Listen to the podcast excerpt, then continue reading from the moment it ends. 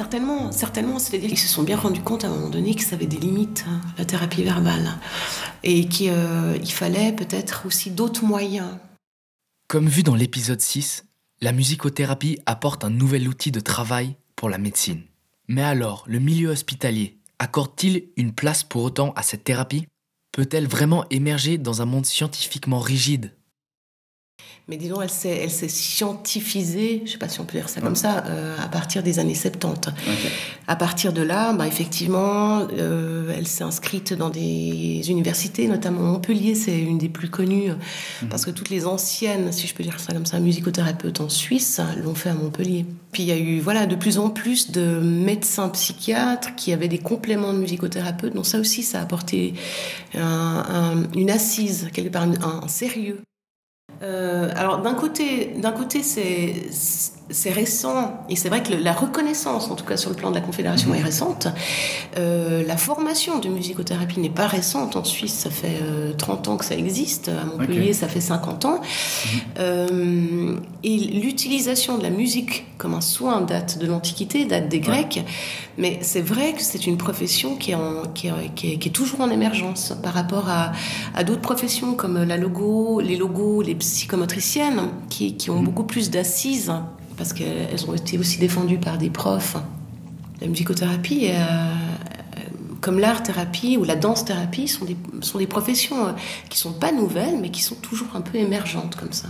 Si la musicothérapie, il y a 20 ans en arrière, avait eu un grand prof qui... Euh, alors, il y en a, hein, des dites le cours et, des docteurs qui, qui ont fait de la clinique sur la musicothérapie. Déjà à l'époque, quand j'ai fait ma formation, notre directeur nous disait Mais vous êtes des pionniers quelque part. J'ai l'impression mhm. qu'on est des pionniers depuis 50 ans, quoi.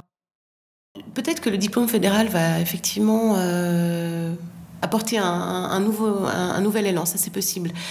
Donc ça peut favoriser effectivement l'ancrage parce que le message quelque part de la Confédération a, aussi été à un moment donné qu'elle voulait que dans les institutions médico-éducatives notamment, il y ait dans le staff soignant euh, de l'art-thérapie. Donc euh, visiblement, euh, voilà, il y a quelque chose qui se passe. Encore une fois, ça se substitue absolument pas au, au travail euh, à des entretiens euh, psychothérapeutiques, mais mhm. je pense que c'est vrai que c'est très complémentaire.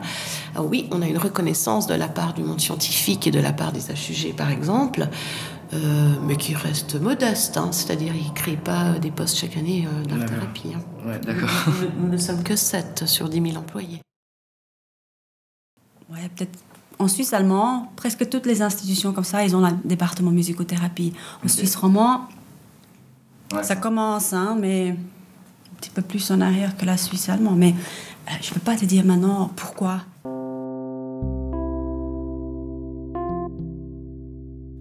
De nos jours, la présence d'une profession dans les hôpitaux est très souvent le reflet de l'importance que le monde scientifique et de ce fait le public lui accorde.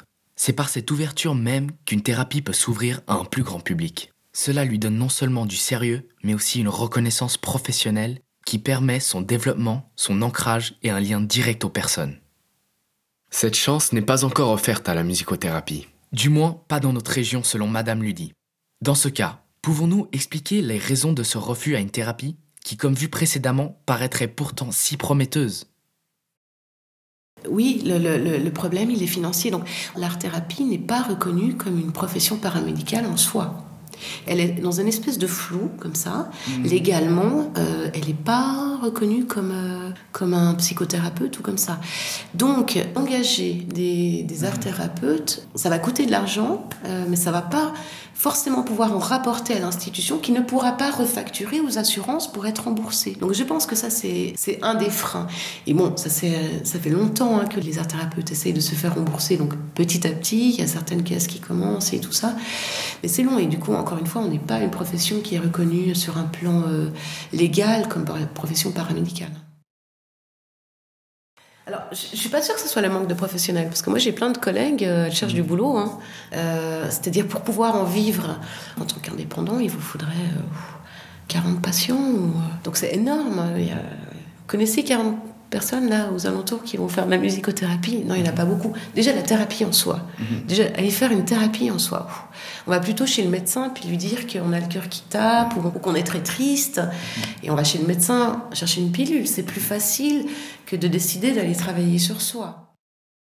L'argent est donc un des freins à cette thérapie dans le domaine hospitalier. Les moyens financiers et les assurances jouent un rôle majeur vis-à-vis -vis de ce domaine, possèdent donc indirectement un contrôle sur l'ancrage de certaines professions. Un des problèmes majeurs que Madame Mélan Vidal nous a cité est qu'un service de musicothérapie pour un hôpital n'est pas rentable. Au contraire, il coûte. Par contre, comme il nous l'a confié dans son interview, il serait possible que l'augmentation des moyens financiers et surtout la prise de décision d'investir dans la musicothérapie pourrait amener une plus grande implantation.